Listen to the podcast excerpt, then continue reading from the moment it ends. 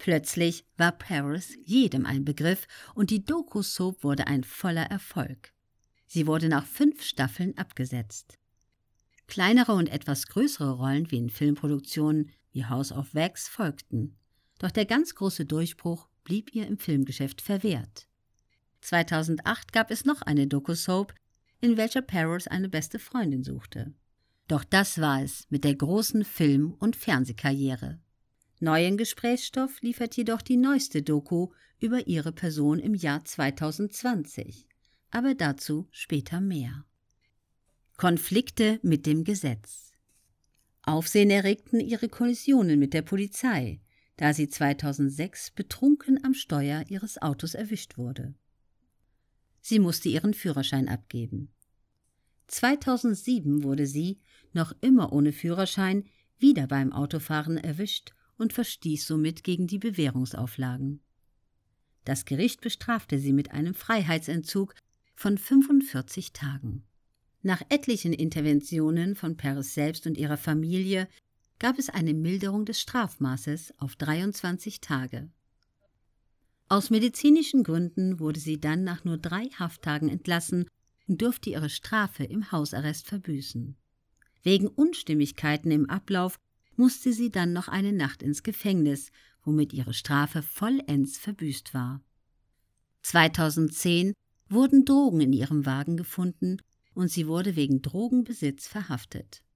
Am nächsten Morgen durfte sie ohne Kaution gehen. Paris, die Geschäftsfrau.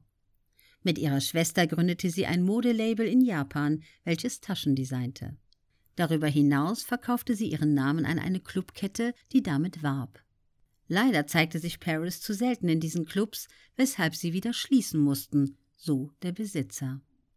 Darüber hinaus war sie kurze Zeit, 2006, im Musikbusiness tätig, allerdings mit äußerst begrenzten Erfolgen.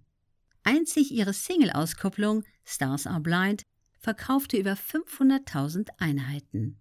Doch weitere Hits stellten sich nicht ein. Der Rest ihres beruflichen Lebens besteht darin, von Party zu Party zu reisen und das Jet-Set-Leben zu genießen, somit ihrer Marke Paris Hilton gerecht zu werden. Insgesamt zeichnet sie sich verantwortlich für 17 verschiedene Produktlinien, ist eine gern gebuchte Werbeikone und verdient mit jedem ihrer DJ-Gigs eine Million Dollar. Kurz zusammengefasst, die Frau kann sich wirklich gut vermarkten. Lockdown-Veränderungen Aktuell hört man jedoch völlig neue Töne der Milliardenerbin. In ihrer neuesten Dokumentation Die wahre Geschichte von Paris Hilton versucht sie eine neue, komplexere und feinfühligere Seite von sich selbst zu zeigen. Ihr bisheriges Leben habe sie nur geschauspielert, das dumme Blondinchen gemimt. In Wahrheit sei sie klug und gütig und möchte dies fortan unter Beweis stellen. Das größte Missverständnis ist, dass die Leute von mir denken, dass ich dieses verdorbene Luder bin. Aber das bin ich nicht. Ich bin das totale Gegenteil. Der Lockdown habe ihr gezeigt, dass es auf andere Werte ankommt. Auch nach all den Jahren schafft es die zukünftige Milliardenerbin noch immer, Aufmerksamkeit auf sich zu ziehen. Derzeit, November 2020, haben bereits über 18 Millionen Menschen ihre Dokumentation auf YouTube verfolgt. Was immer man auch von diesen Ansagen und Aussagen halten möchte, wir können auf jeden Fall gespannt sein, wie es im Hause Hilton weitergeht. Der Glanz der Beschränktheit. Es ist nicht so entscheidend, wer Paris Hilton wirklich ist oder wie klug sie tatsächlich ist. Entscheidend ist für sie und ihr Imperium, für ihre Marke, in welche Schubladen die Menschen sie stecken. Dementsprechend lieferte sie in der Vergangenheit genau das, was die Medien von ihr erwarteten, mit Aussagen wie folgenden. Barbie war immer eine meiner Heldinnen. Sie mag zwar nichts tun, sieht aber dabei immer blendend aus. Oder mit solchen Meine Methode, das Interesse der Leute an mir wachzuhalten, ist immer zu lächeln und so wenig wie möglich zu sagen. Diese Zitate bedienen das Klischee des dummen, verzogenen und völlig oberflächlichen Girls par excellence. Paris liefert wie bestellt und dies bereits über Jahrzehnte.